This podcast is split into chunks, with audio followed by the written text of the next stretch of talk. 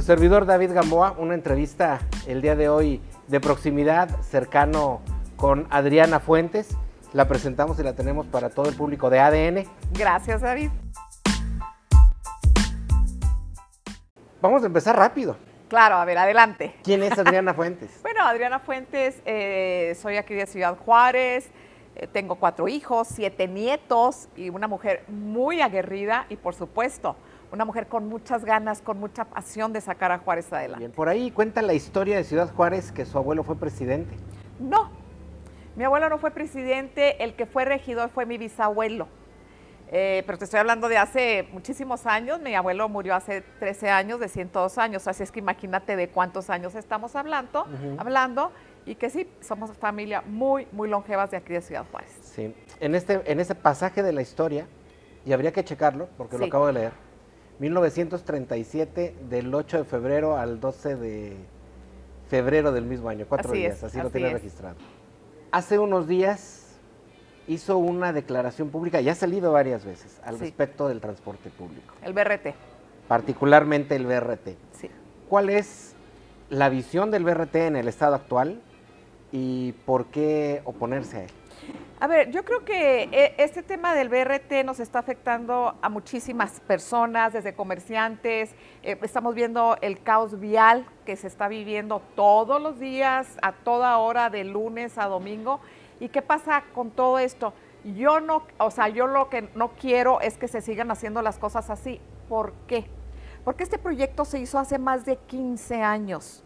Son más de 15 años que se hace este proyecto y cómo es posible que hasta ahorita vienen y dicen, ahora sí, vamos a destrozar Juárez, porque para mí están destruyendo la avenida principal, que es la Tecnológico Paseo Triunfo de la República, ¿por qué hasta ahorita? No es el momento de estar, o sea, haciendo estas cosas cuando el crecimiento de Juárez ya no está en el centro.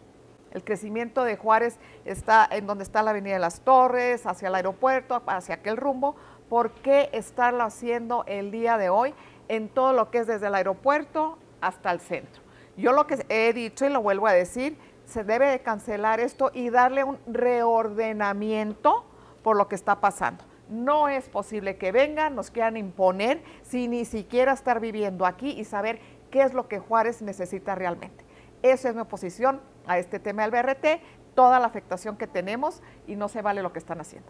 Con lo que ya está instalado, con lo que ya está en obra, ¿qué sucedería en caso bueno, de por eso estoy diciendo, hay que darle un reordenamiento, saber eh, cómo está todo, en dónde, yo realmente no sé en dónde van a estar, eh, en dónde se va a subir la gente, en dónde se va a bajar la gente, yo no sé si también ellos tengan ya, me refiero a la gente que está construyendo, si van a tener un lugar en donde van a estar manejando toda la cuestión de, la, de los semáforos, porque para esto se necesita muchísima tecnología, la tienen, no sé.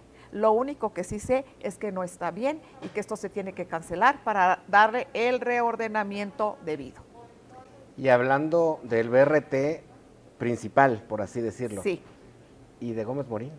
Bueno, sería, híjole, es que Juárez no tiene orden.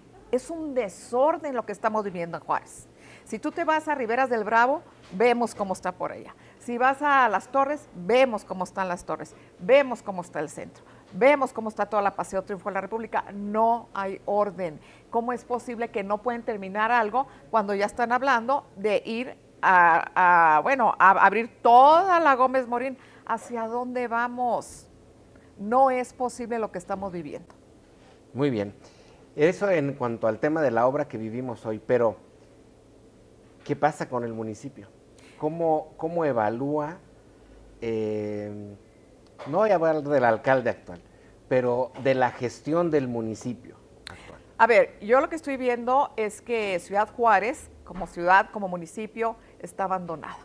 Ciudad Juárez está olvidado, vemos cómo, cómo están las calles sucias, si por el eje Juan Gabriel, por cualquier parte, David, que tú vayas, vemos un Juárez olvidado, un Juárez abandonado, un Juárez que realmente no les interesó el ver por Juárez, que no sienten ese cariño, esa pasión, que yo sí lo siento y que sé cómo están las cosas, que me duele el ver todo esto, que en lugar de ir avanzando vamos en retroceso y que Juárez ya no aguanta más.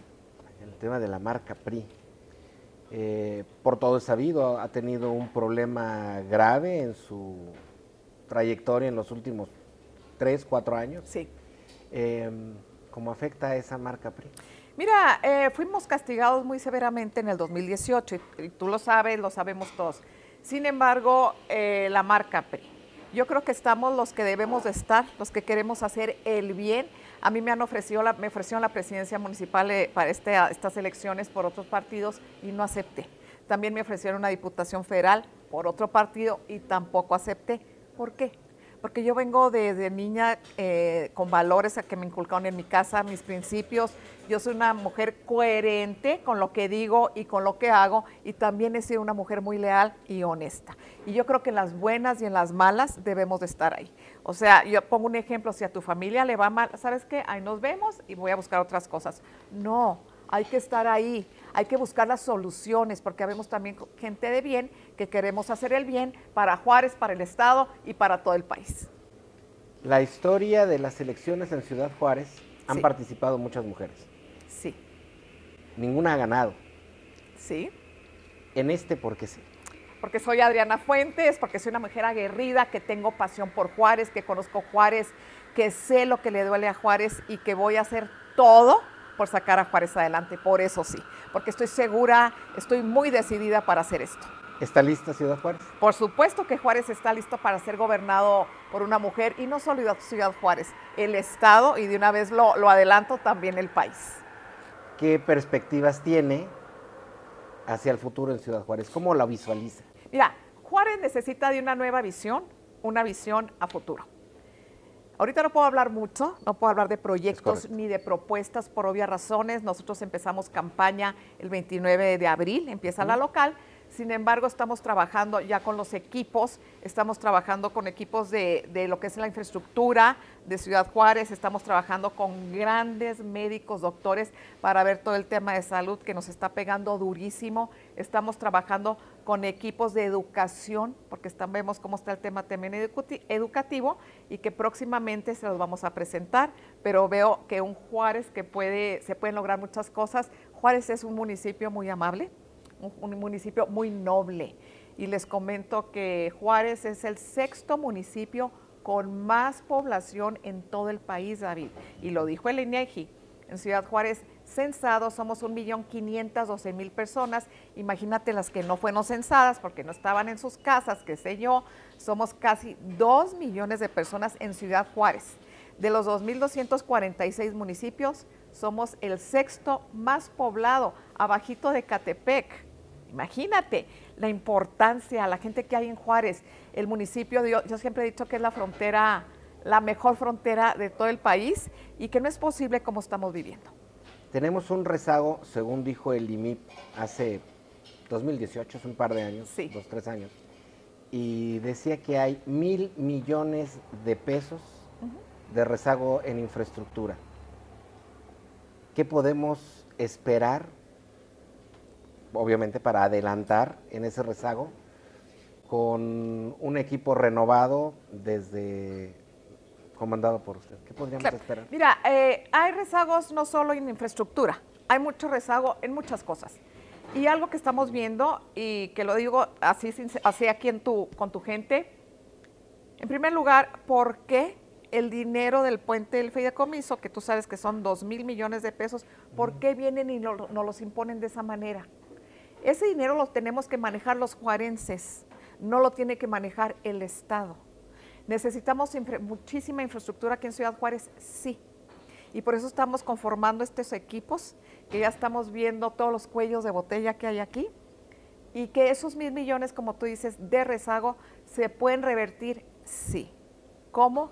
como te estoy diciendo, con decisión, con pasión y sobre todo con el conocimiento, experiencia y el conocer bien la Ciudad Juárez. 100 mil millones, me equivoqué en la cifra, 100 mil millones. Eh, y en el otro tema, hablando también de estructura. Sí. ¿Cómo está la estructura territorial? Bueno, la estructura, tú sabes que el partido que realmente tiene estructura es el PRI. Que vinieron otros partidos y el independiente que no es partido y que los invitaron, que les dieron, que les quitaron, no sé.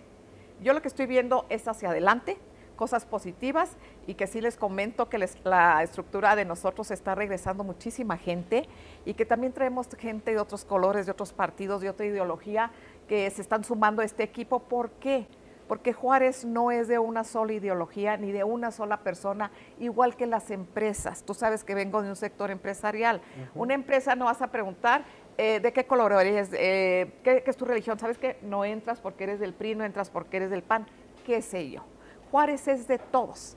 Juárez es un mosaico de gente y que debemos de entender, debemos de escuchar a la gente. A la gente. Yo he venido eh, recorriendo las colonias desde hace más de un año, que no he dejado y que a mí me encanta escuchar. Cada persona tiene su historia. Te comento que de las más mil, de 1.200 colonias que hay en Ciudad Juárez, todas tienen necesidades diferentes. Muchas veces me dicen, Adriana, es que nos gustaría que un puente por aquí, Adriana, un parque por allá. Entonces tú no puedes llegar a imponer Tú tienes que escuchar ese sector que es el que está viviendo ahí y es el que realmente sabe qué es la necesidad. Pero una necesidad que es en general es la cuestión de la inseguridad. La cuestión de salud que no tienes idea, la gente lo que me comenta, que me dice, oye Adriana, es que qué va a pasar con las vacunas. ¿Cuándo nos van a llegar aquí a Ciudad Juárez las vacunas? Pues realmente no sé, no sé cuándo van a llegar. Han llegado muy pocas, mínimas. Pero algo que sí me preocupa mucho y lo quiero decir aquí, ¿qué es? Que mucha gente en todo México, México como país, que se le han puesto la primera vacuna, no le han puesto la segunda. Entonces, ¿para qué están haciendo esto? ¿A quién quieren engañar, David? Tú bien sabes que todas estas vacunas es la primera y a las tres semanas es la segunda. Aquí en Ciudad Juárez yo he estado hablando con varias personas, sobre todo con médicos que se pusieron la primera vacuna diciembre, principios de enero, y ya no les pusieron la segunda. ¿Y de qué les va a servir? No sirve de nada que tengan la primera y la segunda, a más tardar tiene que ser en cuatro semanas y no se las están poniendo. Y es una preocupación, ¿por qué? Porque la gente estamos ávidas de este tema, vivimos algo muy difícil el año pasado, la cuestión de pandemia, que se sigue muriendo gente, como también el contagio sigue no ha parado, pero que no vengan, nos pongan una vacuna y ya nos digan, ¿saben qué? Ya no hay. No se vale. Nos lleva a dos temas. Sí. Además del tema de la pandemia, el tema de la salud pública. Tenemos rezagos por todos lados, pero tenemos un problema grave en Ciudad Juárez con el tema de salud pública. No tenemos hospitales de tercer nivel, por ejemplo, no tenemos medicamentos. Medicamentos para empezar. ¿Qué visión tiene al respecto del tema de la salud? Mira, el tema de la salud, que si tú sabes que si no tienes salud, no tienes nada. El tema de la salud, ¿qué pasa? Ejemplo, este tema del BRT, ¿por qué en lugar de estar invirtiendo esos más de mil millones de pesos en este tema, por qué no lo invirtieron en salud, en los hospitales, en medicamentos, el tema del COVID? ¿Por qué no lo hicieron? ¿Por qué les gana eso de que, ay, ahora sí voy a poner todo en Ciudad Juárez, infraestructura, para que digan que fuimos los mejores gobiernos? No, señores. ¿Y la gente? y la ciudadanía y la vida de uno, ¿qué no vale? Yo tengo cuatro hijos y yo voy a dar la vida por mis hijos, yo voy a dar todo por mis hijos, igual que Ciudad Juárez. ¿Qué pasa? ¿Por qué estamos así? ¿Por qué somos tan egoístas en esos aspectos? No se vale. Y en el otro tema es la seguridad. Claro, estamos viendo, viviendo eh, ya casi casi llegamos a lo que estuvimos viviendo en el 9, en el 8, en el 10, que fue algo tremendo, en donde después de las 7 de la tarde se veía que en Juárez parecía que había toque de queda. Y no era así, pero estábamos viviendo cosas tremendas. Ahorita estamos viviendo una cosa tremenda que día a día se va incrementando la cuestión de la inseguridad, los feminicidios, los homicidios, todo eh, el robo y demás. ¿Qué pasó en el entonces y qué es lo que debemos de hacer ahora? En aquel entonces trabajó la federación, el Estado, el municipio y la ciudadanía. ¿Y ahora qué veo yo? Yo lo que veo entre la federación, el Estado y municipio es mucho rencor, odio, venganzas y que así no se puede trabajar. Necesitamos cambiar esto para poder sacar a Juárez adelante en conjunto con todos los ciudadanos. ¿Cómo trabajar en la unidad en una ciudad donde somos lo decimos hace un rato, un mosaico de, De, personas con diferentes ideologías, porque además venimos de diferentes lugares del claro. país. Yo me cuento entre ellos y muchísimos ciudadanos. ¿Cómo abonar a esa unidad por la ciudad? ¿Cómo abonar? Como te comento, aquí lo que se trata no es un proyecto de una persona, es un proyecto de todos los juarenses. Y si nosotros queremos vivir mejor, queremos estar tranquilos, yo me acuerdo que de niña nosotros salíamos a la calle, eh, tú podías estar en el parque, en cualquier parte, en el centro, y estabas seguro que ibas a regresar a tu casa. Ahorita ya no. Y es el pendiente y la preocupación de muchas madres de familia. Sin embargo, se puede, sí se puede. ¿Cómo?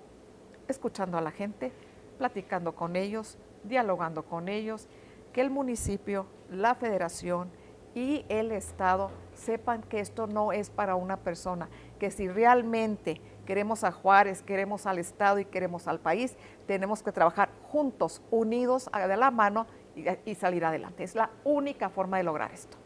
¿Lo vamos a lograr? Por supuesto que lo vamos a lograr. Para eso necesitamos una mirada de mujer que lo venga haciendo, una mujer con pasión, una mujer aguerrida, decidida a sacar a Juárez adelante. ¿Cómo es esa mirada de mujer? Esa mirada de mujer es una mirada sensible, pero con firmeza. Tuvimos evento el sábado. Sí, tuvimos dos eventos padrísimos. El primero fue un desayuno con mujeres, en donde hubo más de 300 mujeres. Estuvo aquí Graciela Ortiz, candidata a la gobernatura, y que las mujeres con mucho ánimo, contentas, preguntaron, hubo respuestas, hubo, hubo ese clic muy padre con mujeres. Muy bien. ¿En los dos eventos fueron mujeres? No, el segundo evento fue en el partido, en donde se les entregó a varios de los coordinadores un, una, bueno, se les entregó su, su, un nombramiento muy padre, estaban contentos de todos los nueve distritos locales y que fuimos acompañados por mucha gente, se les va a entregar a todos y por qué nada más a ciertos por la cuestión de la pandemia, que son más de 500, entonces imagínate, no caben todos en, este, en el salón del partido. Sin embargo, se está trabajando en ello, pero que la gente salió muy motivada, muy contenta, que la gente se le está tomando en cuenta y que vamos a seguir platicando con ellos. Me llamó la atención y ahorita que lo comenta, reina la juventud entre los candidatos a diputados. Reina la juventud, pero también reina la experiencia la experiencia de, bueno, de varios de ellos. Ahí tienes a un, bello, a un Beto Reyes, este, también eh, hay, gente de experiencia, conocimiento, pero si reina ahorita la juventud dentro de los diputados. Sin duda la juventud no está peleada con la experiencia. Ahí tienen a un líder de juventudes como es Irán Hernández, que tiene toda la experiencia un chavito con mucho ánimo, un chavito que está ahorita en el CEN y que ha hecho muy buen trabajo aquí en Ciudad Juárez y que lo veo, platico con él constantemente y con el mayor de los ánimos. Padre, muy padre, pero también experiencia y juventud con ánimo, con ganas. Yo tengo 56 años y este, pero que ahí vamos, te digo, se suma cada día más gente entre jóvenes, mujeres, hombres, adulto mayor, que yo vengo diciendo que al adulto mayor se le debe tomar también en cuenta porque todos vamos para allá y que no es posible que la gente de 40, 50 años digan, no, ya está grande y no puede trabajar, no. Y traemos gente de todas las edades en este proyecto. ¿Podemos platicar de la Gran Alianza Ciudadana? Sí, he venido diciendo que cómo estoy trabajando yo con esta Gran Alianza Ciudadana. ¿Y de qué se trata? De que todos participemos para qué? Para poner orden aquí en Ciudad Juárez y sacar los proyectos adelante esta gran alianza ciudadana es de todos, no es de un solo color, no es de una sola religión, no es de una sola ideología, es el proyecto de todos los juarenses. ¿Algo más que quiera comentarnos? Que me encanta, que espero que sea la primera de muchas y que vamos a estar aquí, vamos a seguir trabajando para un Juárez mejor. Yo le garantizo que no va a ser la última. gracias. Vamos a volver a ver. Claro que Muchísimas gracias y gracias a ustedes. Gracias.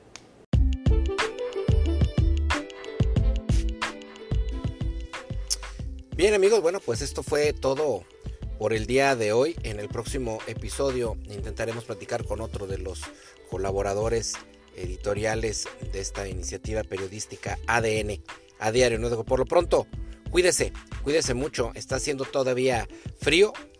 Tendremos un fin de semana soleadito, pero con este frío suficiente para pescar una enfermedad. Tápese, cuídese bien. Y si no, no tiene nada que hacer en la calle, no salga, cuídese del COVID.